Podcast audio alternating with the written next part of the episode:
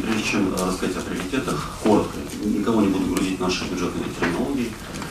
Конечно, общие, общие тенденции, общие закономерности, которые вот, имеются в контрольно-надзорной деятельности в целом, они и характерны для бюджетного контроля.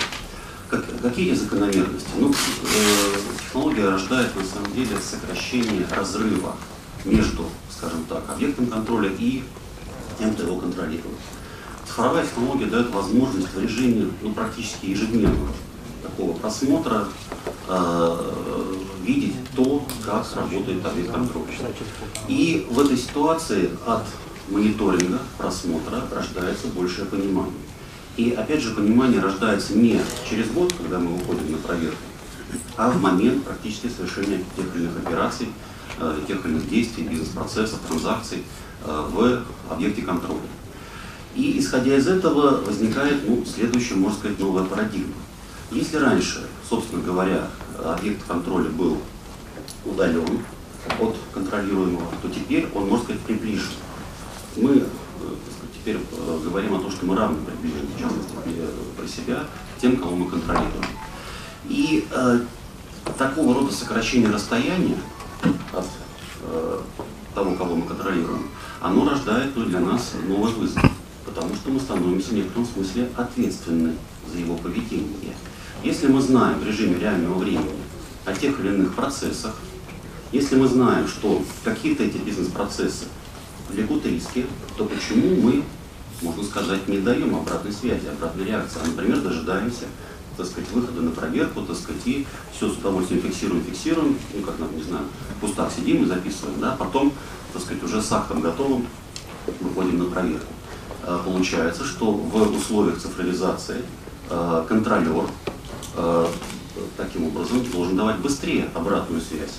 И в этом смысле что называется, э, если уж случается какое-либо неблагоприятное последствие события, то вопрос возникает не только по отношению к тому, кто это событие допустил, но и контролеру, почему он, видя нарастающие негативные тенденции, их не предотвратил, что называется, не прекратил какие-либо, э, так скажем, вот эти самые негативные тенденции.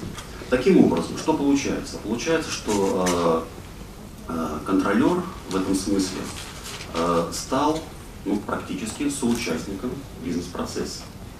Э, через наблюдение, через мониторинг, через понимание этих бизнес-процессов он ну, практически, как мы понимаем, теперь становится благодаря этим технологиям их ну, не активным участником, но в некотором смысле пассивным участником. И отсюда, конечно, возникают э, новые инструменты, механизмы контроля, о которых вот э, Валерий Павлович сказал. Это мы услышали слово консультирование, а, у нас, э, конечно, ну, этот механизм, в частности говоря, про задачи, которые мы перед собой видим, на основе этого мониторинга, оценки рисков, конечно же, мы должны э, помогать нашим уважаемым объектам контроля предотвращать те или иные негативные, э, скажем так, события. Но это, наверное, такой базовый уровень контроля. А более высокий уровень контроля, который перед нами тоже ставит, в том числе, например, счетная палата, это не просто предотвращение, а достижение некого желательного такого целевого состояния у объекта контроля. И тогда в таком случае мы, как контролер, обязаны давать рекомендации, э, где-то, может быть, что называется, спрямлять бизнес-процессы, выходить на уровень тех, кто обеспечит нормативно-правовое регулирование, с тем, чтобы действительно э, вот это целевое состояние, кого мы контролируем, с каждым разом улучшалось. И вот в этом, конечно, такая наша ключевая задача, вот именно уже как, собственно, казначейство России, как того органа, который является органом, внутренним, внутренним органом внутреннего государственного финансового контроля. Здесь каждое слово важно. Орган внутреннего контроля, государственного финансового контроля. Поэтому э, для нас, исходя из той, э, можно сказать, э, тех направлений, тех замечаний, тех нарушений, которые мы отмечаем, которые отмечает высший орган государственного аудита, который, э, который в том числе отмечает общественный контроль, мы должны отстроить свою работу. Именно для того, чтобы в целом вся наша бюджетная система, как мы говорим, наш объект контроля достигал этого целевого состояния. Какие это инструменты? Что мы э, и здесь, чем мы обладаем? Здесь, конечно же, можно сказать, уникальный момент именно для казначейства, потому что мы не только орган контроля, а мы еще много кто кем являемся, то есть много разных э, различных таких функций, ролей выполняем на федеральном уровне. Мы и кассир бюджета, бюджетной системы, ну, историческая, генетическая казначейская функция. Мы и бухгалтер бюджета, бюджетной системы. Мы, ну, собственно говоря, можно сказать, даже в некотором смысле и IT-менеджеры бюджетов бюджетной системы, потому что являемся оператором крупнейших информационных ресурсов, ну, в частности, самый популярный сайт закупки ГАПРУ оператором этой системы единой информационной сайт закупки является казначейство России. Что это создает? Вот такой набор инструментов. Конечно, уникальную возможность вот, достигать этого целевого состояния. И дальше уже, собственно говоря, набор конкретных шагов по всем, тем направлениям риска. Немножко предвосхищаю, может быть, я, я ожидал, что сначала Татьяна Викторовна говорит слово по старшинству. Ну, немножко предвосхищаю, например, вопросы, э, э, вопросы э, э, те, которые ну, вот, наиболее такие сейчас значимые, знаковые, сложные, например, вопросы бухгалтерского учета. Что делать с учетом? Достоверная, недостоверная отчетность.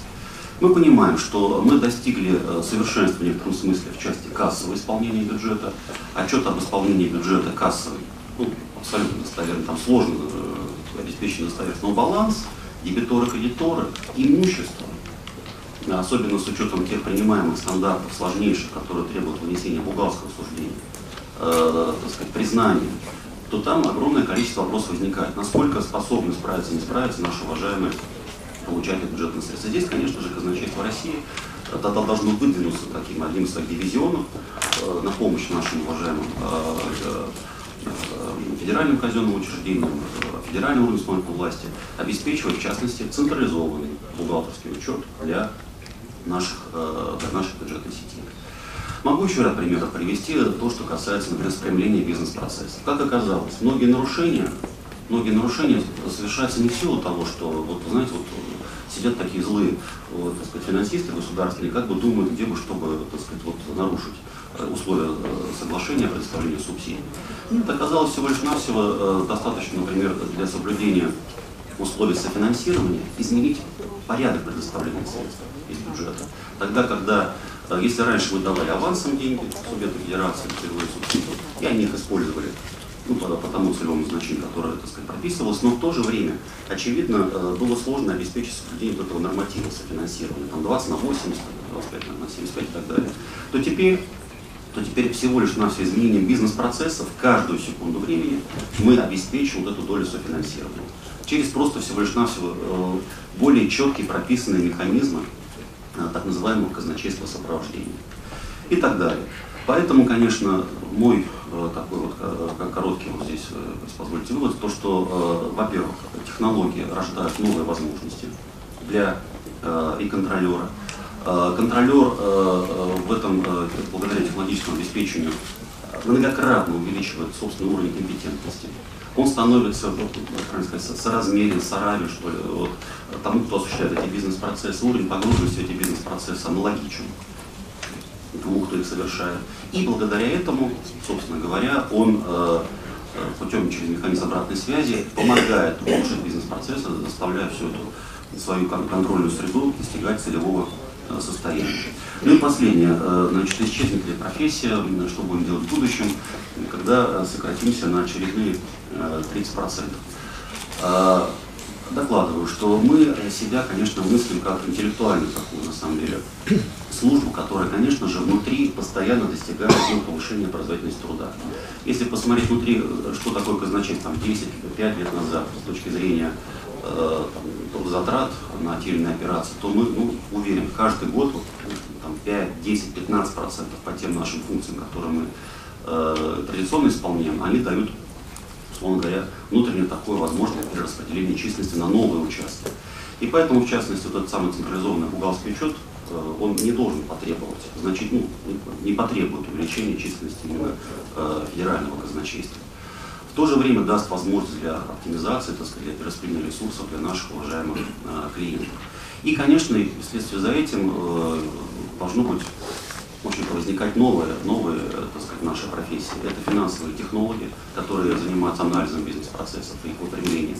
И аналитики. Аналитики, которые действительно через режим мониторинга бюджетного, так называемый, тоже наш новый инструмент, который мы будем разрабатывать дальше, э, пока он только экспериментальный характер носит. Через этот механизм бюджетного мониторинга действительно выявлять эти риски. Своевременно выявлять риски и управлять этими рисками. Поэтому, надеюсь, выражаю в этом, сказать, в достаточной степени э, э, уверенность в том, что, конечно же, профессия ни государственного казначея, ни государственного финансового контролера никуда не исчезнет, но просто поднимется на новый уровень эволюции.